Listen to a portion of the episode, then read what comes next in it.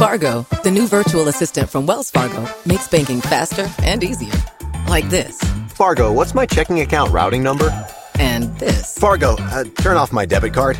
And this. Fargo, what did I spend on groceries last month? And that's just the beginning. Do you Fargo? You can in the Wells Fargo mobile app. Learn more at wellsfargo.com slash get Fargo. Terms and conditions apply. Your mobile carrier's availability and message and data rates may apply. Wells Fargo Bank and a member FDIC. Hello, Saver. Whether you're saving for that trip to the tropics or saving for an emergency, now is the time to take advantage of Wells Fargo's savings options. Wells Fargo offers savings accounts that can help you save towards your goals. So, what are you saving for? Visit a Wells Fargo branch or wellsfargo.com/save to open a savings account today.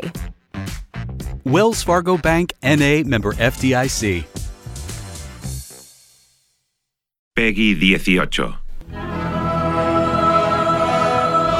Bueno, pues es viernes y abrimos un capítulo, ya lo sabéis, los viernes para hablar del mundo de los videojuegos, esta nueva forma de entretenimiento. Y hay una historia que está siendo muy protagonista en estos últimos días, que todo gamer que se precie está más o menos al tanto de lo que está ocurriendo. Hay una gran polémica entre la compañía Epic Games y Apple. Una demanda a cuenta de un juego que muchos de vosotros conoceréis, el Fortnite. Me gustaría aportar datos con los que espero los que me estén escuchando puedan sacar sus propias conclusiones.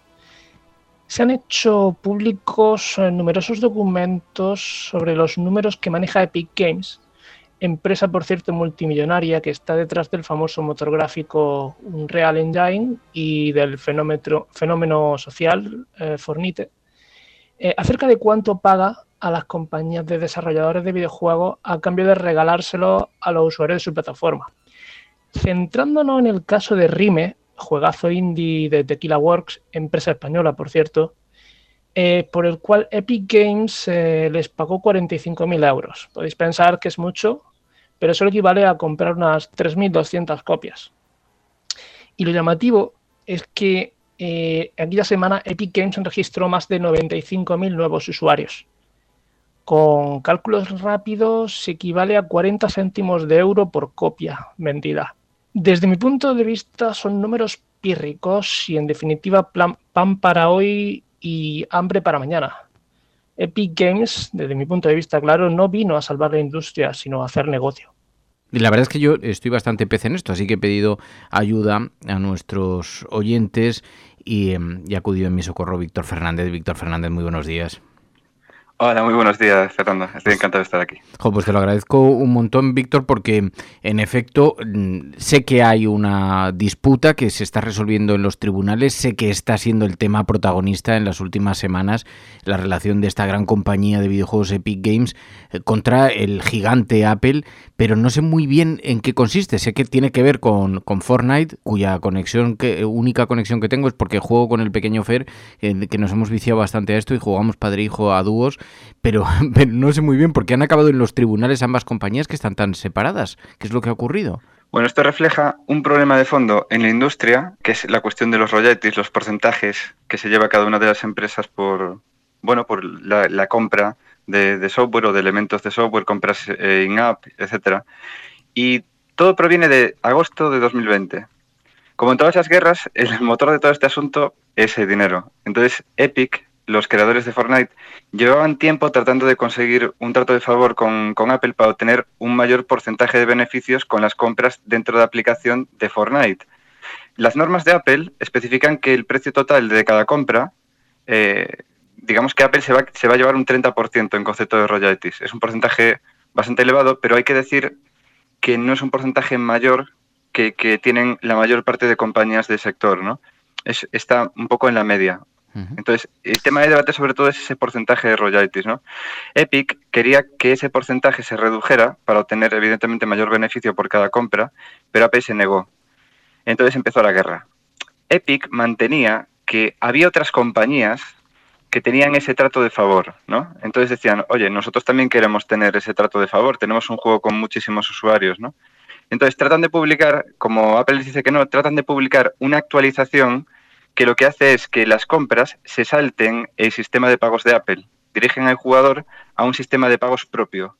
Evidentemente, ese sistema no cuenta ni con la aprobación de Apple y además este tipo de iniciativas contraviene directamente las políticas de publicación, ¿no? Es decir, el contrato de desarrollador, ¿no? Entonces, claro, Apple en este momento les lanza un ultimátum, les dice, os damos una semana, o cumplís las normas de nuestra tienda o bloqueamos vuestra cuenta de desarrollador. Es bastante fuerte porque, claro, Epic es una compañía que tenía un volumen de descargas eh, tremendísimo, altísimo. Entonces, eh, lo que sucede es que Epic se siente fuerte y decide ignorar este ultimátum y empieza a movilizar a su base de usuarios en redes sociales con el hashtag FreeFortnite, ¿no?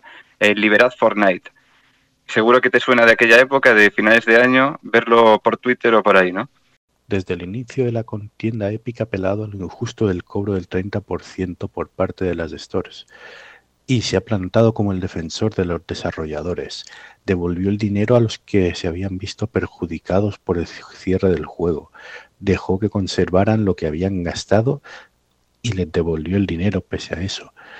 Sacó un torneo enseguida y regaló una skin a los jugadores de Fortnite llamado Magnate Malvado, que era un señor con cabeza de manzana, y sacó un anuncio llamado 1984 que parodiaba un anuncio antiguo de Apple llamado 1984, donde Apple criticaba a Microsoft. Si Epic gana, eh, será bueno para todos. a largo plazo, los usuarios se verán beneficiados siempre que participen en una plataforma digital. Sin embargo, Epic no está haciendo eso por los usuarios, está mirando por su propio beneficio. Solo el año pasado Fortnite tuvo un beneficio de 5.100 millones de dólares y el 30% de eso es mucho dinero. Eh, la, cuestión es que incluso, además lanzaron un vídeo reivindicativo que parodiaba el famoso anuncio de Apple de los años 80, el anuncio eh, que fue muy famoso, que era una suerte de crítica estilo 1984 de Orwell, ¿no? La cuestión es que ellos pensaban que, Apple cedería ante la presión popular, etcétera, porque la gente se quejó, evidentemente, y todo eso, ya que Fortnite pues, es un juego muy popular, pero nada más, más lejos de la realidad.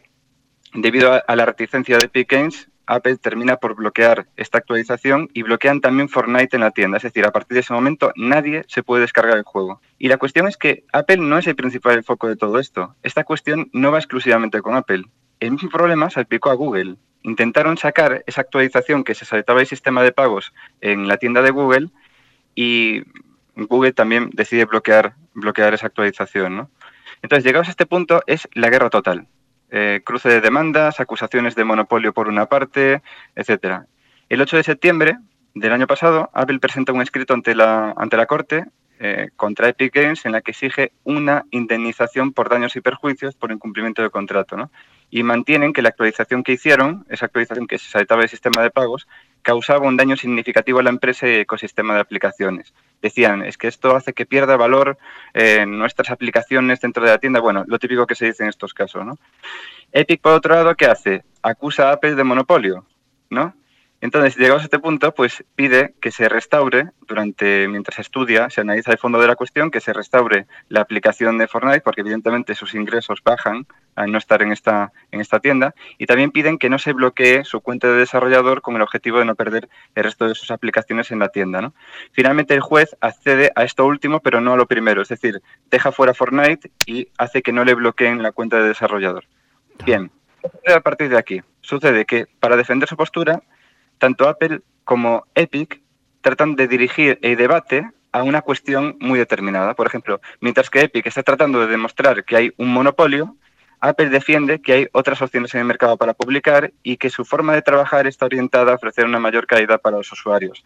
De tipo, es que en nuestro ecosistema no hay virus, no hay malware, etcétera, tenemos que hacerlo así para mantener nuestra seña de identidad, etcétera, ¿no? Y aquí es donde viene el culebrón, porque empiezan a meter a otras compañías en juego. En el juicio se cita a Microsoft como testigo de prácticas monopolísticas por parte de Apple por un motivo, porque es que da la casualidad de que recientemente Microsoft también tuvo problemas con el servicio de suscripción Game Pass en dispositivos Apple. El Game Pass es como el Netflix de los videojuegos, un servicio de suscripción para poder jugar, eh, pues eso, a un gran listado de videojuegos por un precio mensual. ¿no? La cuestión es que Apple no es permitió publicarlo en eh, dispositivos eh, de ellos, alegando que cada juego tendría que ofrecerse por separado, lo cual es bastante absurdo, ¿no? Y bueno, pues en este punto en el que estamos, eh, se está presentando muchísima documentación. Hay varias compañías que están convocadas para presentar datos que podría decirse que hasta ahora son secretos de las compañías. Y entonces estamos empezando a darnos cuenta de muchas cosas. Claro, es que para que los oyentes se hagan una idea de la dimensión de la que estamos hablando, no hay muchos datos em, de las, del número de descargas, pero los datos que se conocen, hay algunos filtrados de 2019 eh, se hablaba que Fortnite tenía más de 250 millones de cuentas registradas, que tendría actualmente, mm, pero es pura rumorología, en torno a 300 millones de cuentas registradas. Fortnite es un juego, un shooter, un juego de disparos. Eh, lo que pasa es que es un juego que, ha tenido un, nivel de descargas tan elevadísimo que se ha convertido en una auténtica fuente de negocio. No sé si es el primer motor de negocio de una compañía como Epic o uno de los primeros. ¿Es posible? ¿Te, suena este dato? Sí. efectivamente. Vamos a ver, Epic sobre todo de lo que más dinero gana es, de este juego y también de, herramientas de desarrollo. Un Real Engine que es, bueno, es un motor de desarrollo, ¿no? un motor de juego para sirve como base para crear otros videojuegos.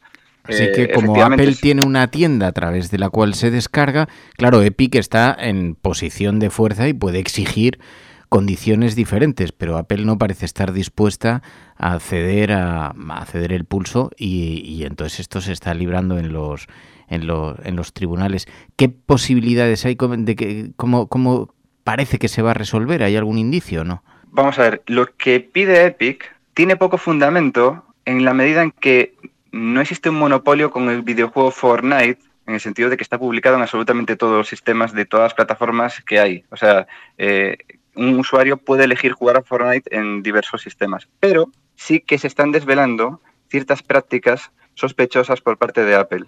De hecho, se están desvelando documentación que tiene que ver pues, con Netflix, con eh, acuerdos eh, secretos que había sobre la mesa pues, para que Netflix no se fuera de la aplicación porque veían que los royalties también eran muy elevados, cosas del estilo. Se están viendo ahí y se está desvelando que existe un debate de fondo, un problema de fondo y que Apple tiene cierta culpa ¿no? en llevar hasta, hasta el extremo pues sus, sus, prácticas, ¿no? hacer que los desarrolladores pasen por el aro. Entonces yo sinceramente no sé en qué va a acabar esto. Lo cierto es que se, se pone interesante porque estamos descubriendo un poco cómo funciona el, un poco los, eh, la parte de atrás de, estas compañías, ¿no? Que tienen pues sus eh, emails eh, que se mandan entre directivos pues para negociar ciertas cosas por detrás, etcétera. Pero fuera de eso, eh, la verdad es que me parece una cuestión complicadísima de, mm. evaluar en este momento. Estoy viendo a, a, esta hora el juego no se puede descargar de la tienda de Apple, de la tienda para iOS. No está subido, ¿no? No, en este momento no se puede descargar porque existe ese bloqueo que, salvo que el juez diga lo contrario, pues no Apple no está obligada a, revertir, ¿no? Entonces, claro, en esta cuestión es que eh, la verdad, vamos a ver, eh, en el mundo de las aplicaciones, de los videojuegos, no todas, no todas las plataformas eh, tienen usuarios de la misma, llamemos entre comillas, calidad, ¿no? Hay aplicaciones que por su idiosincrasia los usuarios tienden a pagar más dinero. los, los dispositivos de Apple son una de esas plataformas. Los usuarios, llamémosle eh, usuarios de pago, los paying users, suelen pagar más en plataformas como Apple. Entonces Epic está perdiendo bastante dinero con esto, porque despublicar en una plataforma tan importante eh, para ellos, en cuanto al valor del tipo de usuarios que hay allí, pues está haciendo bastante daño en el bolsillo. Por eso Epic quiere solventar esto cuanto antes. Bueno, pues es la polémica que está servida en los tribunales a cuenta de este popular videojuego del Fortnite, la, la, bronca que mantienen con, con Apple. Víctor Fernández, eh, del complejo Lambda. Gracias, Víctor, de corazón. Muchísimas gracias a ti y, bueno, eh, encantado de estar aquí una vez más. Muchas gracias. Hola, cafetera. Esta semana salió la noticia de cómo va a ser el E3 de este año. ¿Y qué es el E3? Seguro que algunos no lo conocéis, pero se trata de la feria de videojuegos más importante del mundo, que se celebra todos los años en Los Ángeles. Como sabéis, por el tema de la pandemia, el año pasado se tuvo que cancelar y este año han comentado que será completamente digital. Eh, se podrá acceder a ella mediante un portal oficial en Internet y también a través de una y bueno, además de eso, eh, pues muchas compañías van a hacer su propia conferencia, entre comillas, en sus canales oficiales de YouTube, de Twitch, etcétera.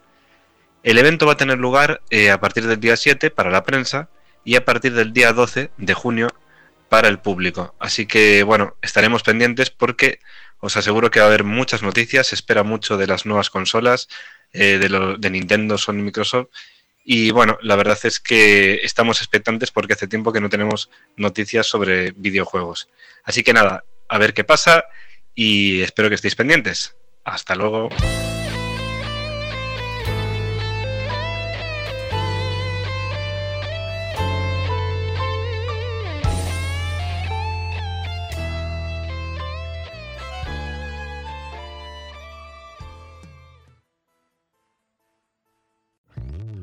Hello, Saver.